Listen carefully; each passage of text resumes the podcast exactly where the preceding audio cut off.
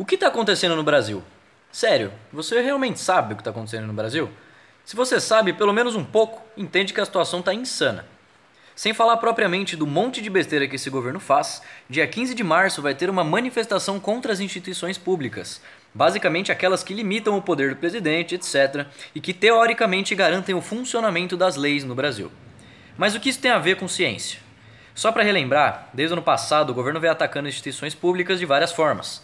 As universidades, a educação no geral, por exemplo, mais especificamente a pesquisa, ou seja, a ciência. Falaram várias mentiras sobre várias coisas relacionadas às pesquisas feitas em universidades públicas e até em relação ao espaço do terreno que elas usam, por exemplo, para plantar maconha. Passando por essas e outras idiotices, o que vem acontecendo também por trás de tudo isso, na verdade, é o desmonte de vários setores públicos em relação ao investimento, principalmente. Claro que isso tem a ver com as medidas econômicas neoliberais tão aclamadas do Paulo Guedes, o Chicago Boy, que teoricamente salvaria a economia. Bom, as instituições públicas, pesquisas, isso leva a gente a falar do nosso primeiro ponto, que basicamente, desde o governo Temer, efetivando-se rapidamente no governo Bolsonaro, nossa economia, em nome da soberania nacional e de Deus, passa por mudanças ainda mais entreguistas, rumo à privatização de tudo que der consequentemente, tirando das costas do Estado e desse governo a obrigação de investir em serviços públicos. Obrigação eles têm, mas fazer não fazem, porque foram democraticamente eleitos para fazerem o que quisessem, sem saber no que ia dar. Isso ficou bem claro desde a campanha eleitoral do Bolsonaro. Entendam como sarcasmo, democraticamente, que eu coloquei, pois eles usaram da máquina da fake news para se elegerem, então não foi democrático, foi criminoso. Mas enfim, muita coisa é justificada pela falácia liberal por exemplo, essa ideia de que a privatização vai salvar o Brasil. Na verdade, é totalmente o contrário. Em segundo lugar, as consequências de tudo isso.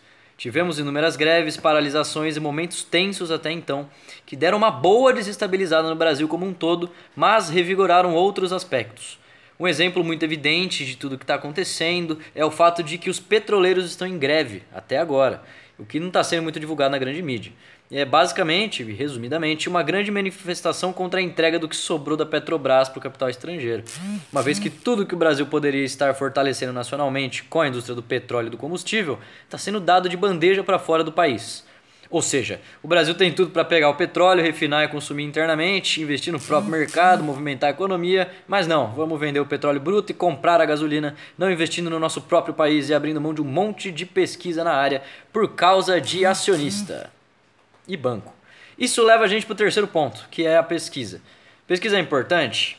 Bom, acho que se não fosse a pesquisa, a gente provavelmente morreria com alguma doença bem louca que aparece por aí. Tipo que algum vírus poderia causar, tipo o coronavírus que acabou de chegar. Mas nossa, calma, o coronavírus chegou, não vai matar geral. Não, pera aí.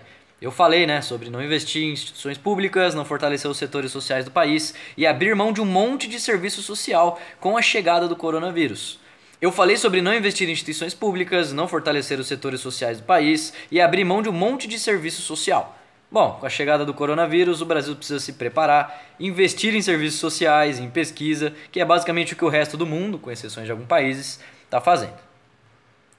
O ponto que eu quero chegar com tudo isso é: algumas pessoas estão saindo na rua pedindo fim de instituições judiciais para que o presidente possa agir como quiser. Se, mesmo com alguns impasses, esse governo está fazendo só besteira, imagina agora se a gente abre espaço para um controle militar ditatorial, que é possível, ao mesmo tempo que abre mão de todo investimento interno, tanto entregando a Petrobras quanto não investindo nas universidades públicas, ou seja, na nossa ciência. O resultado vai ser um país mergulhado em mais desigualdade, menos serviços públicos de qualidade e uma nova possível epidemia viral, já que a ciência vai estar abandonada. Daí você pode observar como a ciência está subordinada à política, ao governo e como esse governo está abrindo mão de nossos recursos para o capital estrangeiro.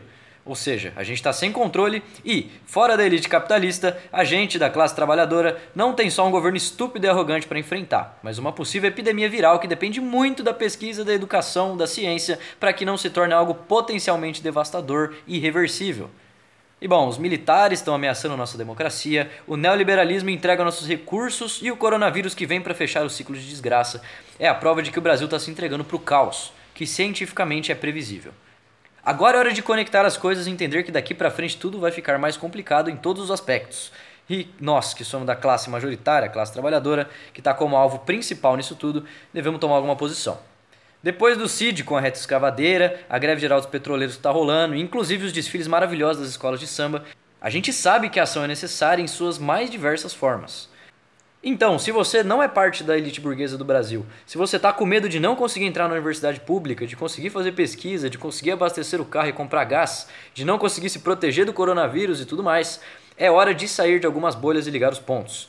Deixe de repetir o famoso ditado popular: política e religião não se discutem, e comece a discutir, porque nesse momento precisamos entender como essas coisas estão influenciando nossa vida e para pior.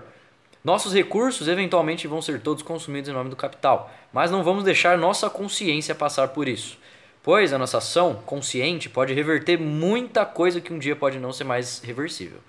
Então, é hora de se atualizar, de ler, de ligar os pontos e comunicar com os outros, se comunicar compartilhando informações verdadeiras e tomar cuidado com as contradições.